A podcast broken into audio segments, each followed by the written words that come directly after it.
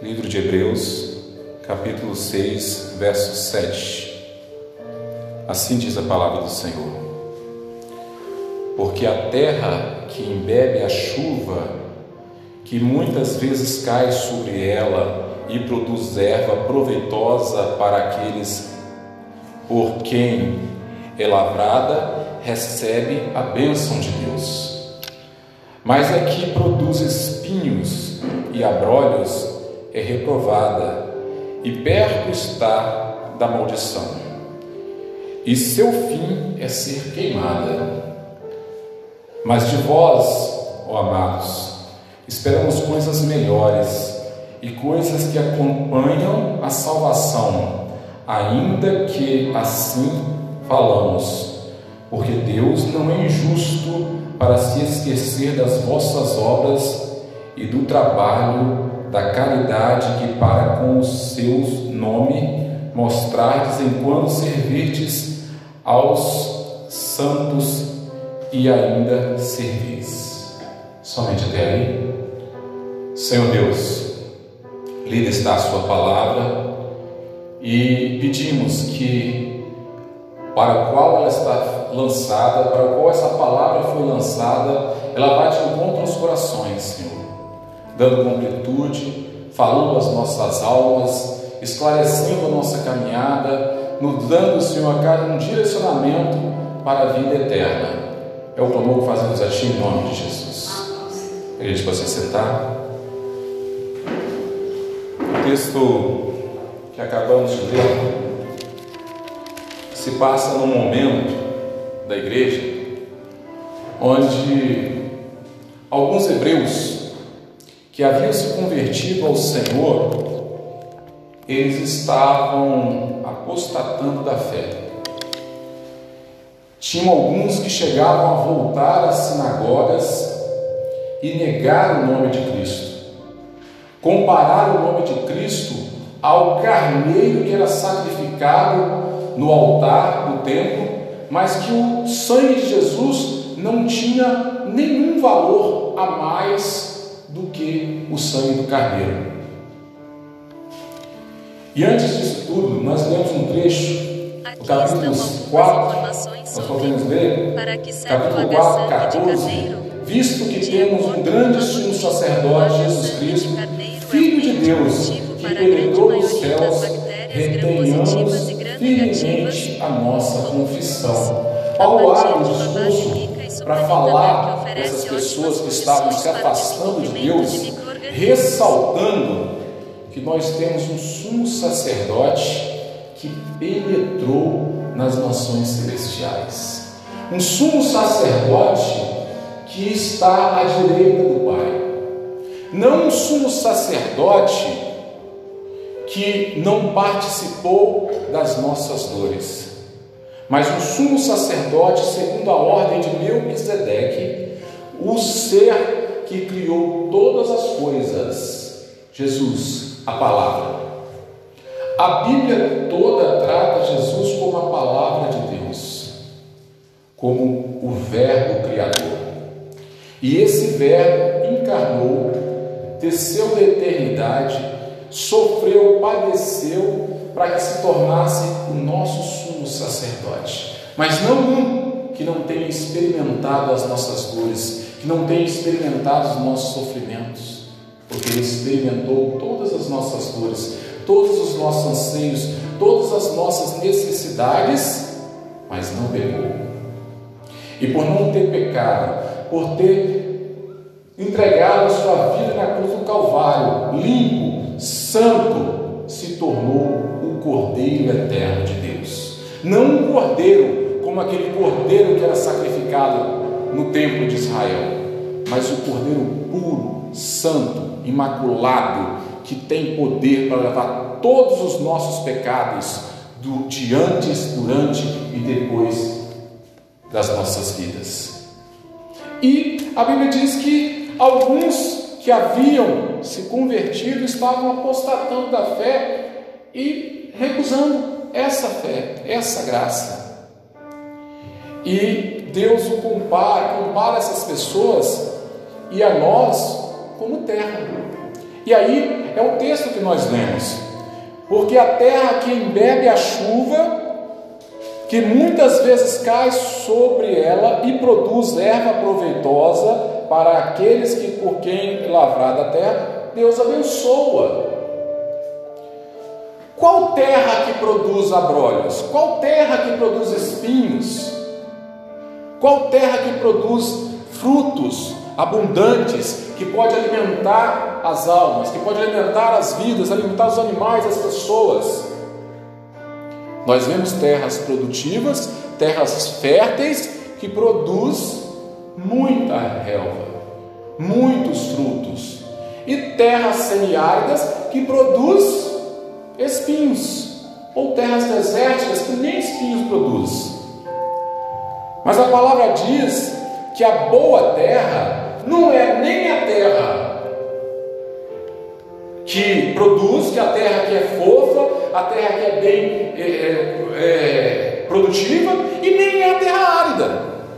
O que o texto diz que a terra que é abençoada é a terra que embebe-se da água, é a terra que absorve a água, a água da vida. O Senhor Jesus se declara o pão da vida, a água da vida, a água que descedenta toda a nossa sede.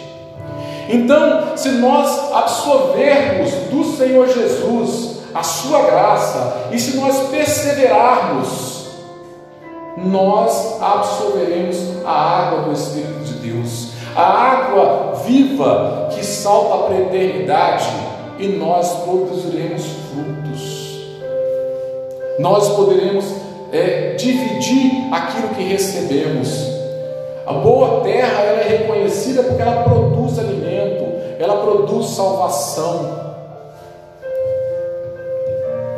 quem você falou essa, essa, a quem você falou de Jesus essa semana? Esse é o fruto. Nós devemos falar do Senhor Jesus, derramar desse alimento.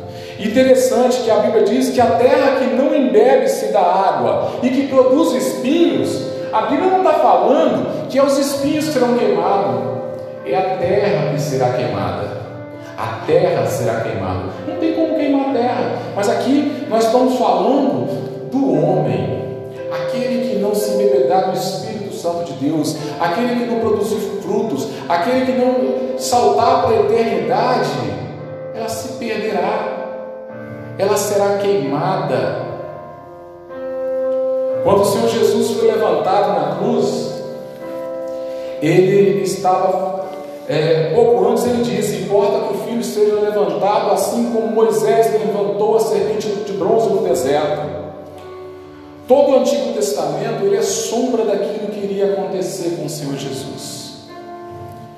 Quando os judeus, o povo de Deus estava no deserto, eles foram acometidos por serpentes flamejantes, serpentes de fogo, e tinham pessoas morrendo, sendo envenenadas. E Deus dá esse discernimento, essa ordem a Moisés que ele fizesse uma serpente de bronze e colocasse no meio do arraial. E todos aqueles que olhassem para a serpente seriam curados. E a ordem de Deus era específica, que fosse uma serpente de bronze. O bronze fala da justiça de Deus, fala do juízo que estava sobre eles. O que, que matava as pessoas no deserto eram as serpentes.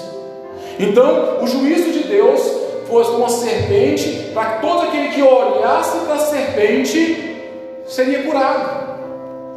Nos dias de hoje, o que, que mata as nossas almas? Qual é a serpente que pega os calcanhares da humanidade? É o pecado. O pecado tem matado, não matando fisicamente, mas espiritualmente a humanidade, tem tirado vida, mas o Senhor Jesus foi levantado na cruz do Calvário e sobre ele estava o juízo que nos era castigado. Aquilo que nos trouxe a paz, o juízo que nos trouxe a paz estava sobre ele na cruz do Calvário. Então, quando nós levantamos os nossos olhos espirituais e olhamos para o Senhor Jesus, nós vemos a nossa doença, a nossa morte, o nosso castigo sobre o Senhor Jesus. E por isso só basta para que nós nos embebedemos da água do Espírito Santo de Deus. Essa dádiva, essa graça, o fardo do Senhor Jesus, o fardo que Ele nos deixou, é um fardo leve. O seu sangue está sobre as nossas vidas e Ele nos alivia de todo o pecado. Lutas nós temos, mas nós temos lutas com a certeza que o Senhor Jesus tem pegado em nossas mãos e tem conduzido as nossas vidas. Quantos de nós não atravessamos uma luta e quando chegamos lá no final da batalha, que olhamos para trás, mas não sabemos definir, não sabemos como conseguimos, que seja material, que seja espiritual, que seja doença, que seja saúde, nós não sabemos como conseguimos transpor aquela guerra, aquela luta. Mas nós, com os olhos espirituais, com os olhos da eternidade, nós entendemos que o Senhor pegou em nossas mãos e nós atravessamos a adversidade. O pecado foi tirado, foi coberto pelo sangue de Jesus e a nossa caminhada nos levou à vitória. E vai nos levar à grande vitória na eternidade com o Senhor, quando o Senhor Jesus não estiver mais levantado na cruz do Calvário, mas assentado no seu trono de glória, e nós estaremos à sua direita, ouvindo: Vinde benditos do meu Pai, herdar aquilo que está pronto para vocês desde a eternidade, desde a fundação dos tempos. O Senhor nos amou, o Senhor poupou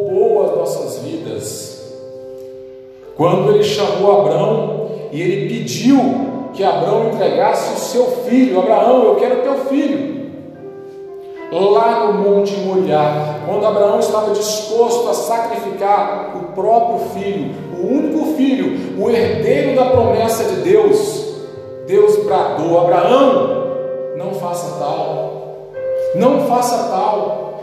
E o cordeiro estava preparado já, o cordeiro preso pelo chifre nos arbustos, mas Deus a, a seu filho não poupou. Deus a seu filho foi até o fim. Quando Deus chamou Abraão e pediu o sacrifício do seu filho, ele estava mostrando que ele, qual valor tem o seu filho, qual pai sacrificaria o seu filho em um mundo onde Deus está todo canto, Abraão era o único, o único que cultuava o Deus eterno, o Criador, e o Criador pede seu filho, mas Abraão tinha fé no Senhor, ele sabia que o Senhor proveria o cordeiro, Deus proverá o cordeiro. E Abraão também sabia que, mesmo que Deus o quisesse, mesmo que Deus é, é, aceitasse o seu filho, naquele mesmo instante ele tinha poder para ressuscitar o seu filho. O Senhor Jesus é o nosso sumo sacerdote. O Senhor Jesus é o nosso amigo. O Senhor Jesus é o nosso conselheiro. Ele é o nosso médico. Tudo, tudo, absolutamente tudo que você pensar nessa noite, que você precisa, que agradece, que almeja, entregue ao Senhor. Entregue ao Senhor que Ele realizará. Mas de vós, amados, esperamos coisas melhores e coisas que acompanham a salvação. Ainda assim, falamos. Deus espera de nós o melhor. Um dia nós estaremos face a face com o Senhor. Face a face. O que você pensa? O que você falaria com o Senhor se hoje, hoje o Senhor te resgatasse? O que nós temos a falar com o Senhor? Amados, não sei vocês, eu não tenho o que falar. A única coisa que eu tenho é dobrar os meus joelhos e derramar a minha vida, assim como Davi, pedir ao Senhor uma coisa que Davi pedia? Que ele ficasse permanentemente. Se uma coisa precisasse, Davi não precisava de nada, Davi era rei, tinha tudo e tudo. Mas uma coisa ele desejava: estar aos pés do Senhor todos os dias. Davi, quando trouxe a arca da aliança para Jerusalém, ele não botou ela lá no, no templo. Era um, uma tenda. Ele fez uma cabaninha, uma barraquinha, vamos dizer assim, uma barraquinha de hoje de camping e guardou a arca do Senhor ali dentro. E ele determinou levitas que ficavam 24 horas por dia louvando e agradecendo o nome do Senhor. A arca do Senhor, enquanto esteve sob a proteção de Davi, ela nunca foi usada para pedir nada. Davi nunca pediu nada ao Senhor diante da arca. Era 24 horas por dia os levitas adorando e glorificando o Senhor. E era uma tenda. Depois que Davi, morreu, seu filho fez um templo segundo os mandamentos, a planta desceu do céu. A Bíblia diz que para que o templo fosse concluído, Deus capacitou os melhores artesãos daquela época, porque os homens não teriam condição de construir. Tamanha a glória do templo. Depois ele foi destruído, foi reconstruído. Mas a Bíblia diz que Deus sente falta Davi. Davi seria, Paulo fala que ele sente a restauração do templo de Davi. Porque naquele momento só havia gratidão, só havia derramamento, só havia entrega. Meus amados, é isso que Deus quer de nós, que nós nos entreguemos no seu altar, que nesse instante nós nos coloquemos diante do seu trono, diante do Calvário espiritual, olhemos para o Senhor Jesus, que Ele nos salvará, Ele nos dará a saída para todos os nossos problemas e nos conduzirá para a vitória que nós precisamos. Vamos entoar um louvor, Senhor.